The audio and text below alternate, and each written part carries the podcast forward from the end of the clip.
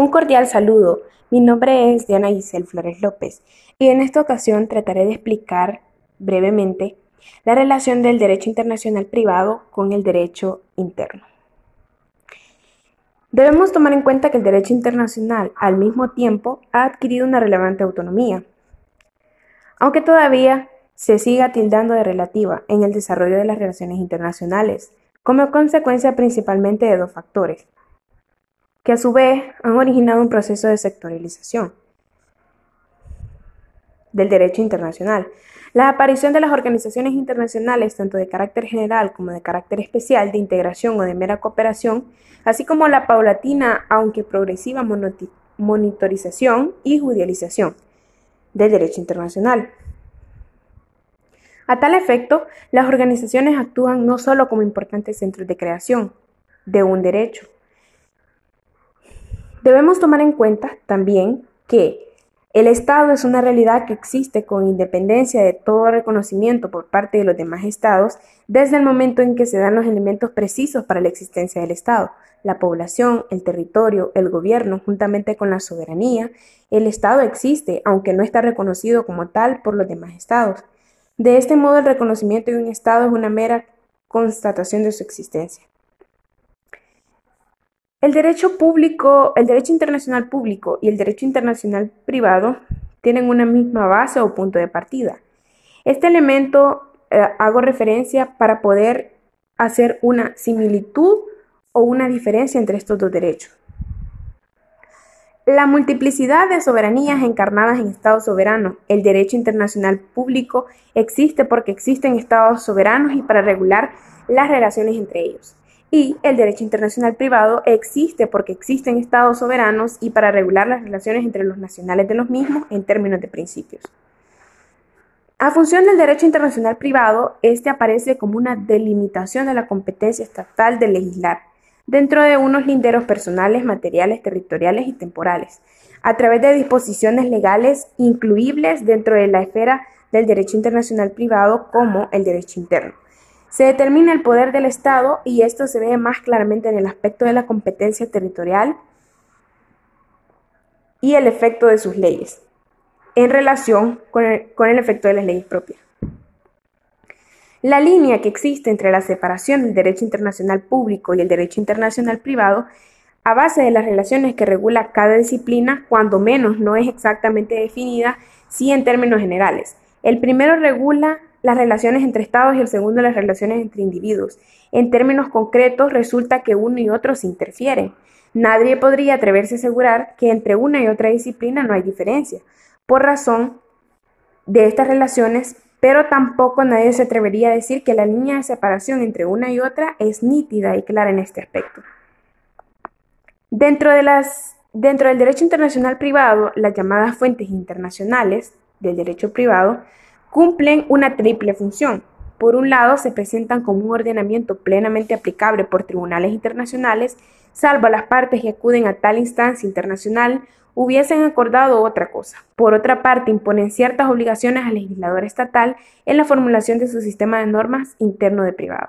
Finalmente, también se trata de normas que se aplican directamente por los órganos judiciales y administrativos internos, cuando por algún medio tales normas están vigentes en el interior del Estado. Hago alusión a las fuentes que son características del derecho internacional privado porque a partir de este elemento es que en los estados debe existir un ordenamiento jurídico interno que le dé validez al ordenamiento internacional privado. El derecho internacional privado toma en cuenta el planteamiento del derecho internacional público, pero que en ciertos casos primero obra con una independencia que lo aleja, por decirlo así, de alguna forma, del segundo en palabras ambas ramas jurídicas internacionales pueden presentar una calificación diferente del Estado extranjero. Las funciones del derecho internacional privado son múltiples y diversas, y diferentes entre ellas. Son varias las que giran en torno a esta disciplina, como delimitadora de competencias estatales. Para Pilet y otros autores, el conflicto de leyes, en definitiva, un conflicto de soberanías, pues el derecho internacional privado viene determinado por la coexistencia de órdenes jurídicos autónomos, cada uno de los cuales tiene un ámbito de vigencia que necesita ser delimitado las dificultades que, suscrita este punto de vista. Como anteriormente he explicado, el derecho internacional privado se ocupa de los contratos entre individuos en los cuales aparece algún elemento extranjero. Hago referencia a los autores Fernández Rosa, Sánchez Lorenzo y Steve González, que ellos estipulan que nos encontramos ante una sociedad fuertemente internacionalizada como consecuencia de los siguientes factores políticos, sociológicos, económicos, filósofos jurídicos, y por una parte serían factores políticos la cooperación internacional con el objeto de buscar la reglamentación más adecuada del tráfico jurídico externo y la importancia creciente de los procesos de integración. Por otra parte, como factores sociológicos nos encontramos con el incremento de los desplazamientos humanos derivados de la sociedad, del ocio de la multiculturalidad, el incremento de los movimientos internacionales de trabajadores y el surgimiento e irrupción de las nuevas tecnologías en el ámbito de la comunicación e información. En tercer lugar, como factores económicos, deberíamos destacar la interdependencia y la globalización de la economía. Y finalmente, como factores filosóficos jurídicos, no deberíamos olvidar que el derecho internacional privado como saber jurídico y producto cultural que es, se haya sometido a la influencia de las distintas corrientes de pensamiento. Hago alusión a un ejemplo que es la Convención de Montevideo de 1979, sobre las normas generales del derecho internacional privado. Esta convención, que solamente ha sido ratificada por seis países, entre los que no figura Costa Rica, establece de modo expreso la primacía del derecho internacional privado sobre el derecho interno y se basa en el principio de aplicación de oficio del derecho extranjero, salvo en aquellos países en que la ley de un país tenga instituciones o procedimientos esenciales para su adecuada aplicación y no estén consagrados en la legislación de otro Estado parte.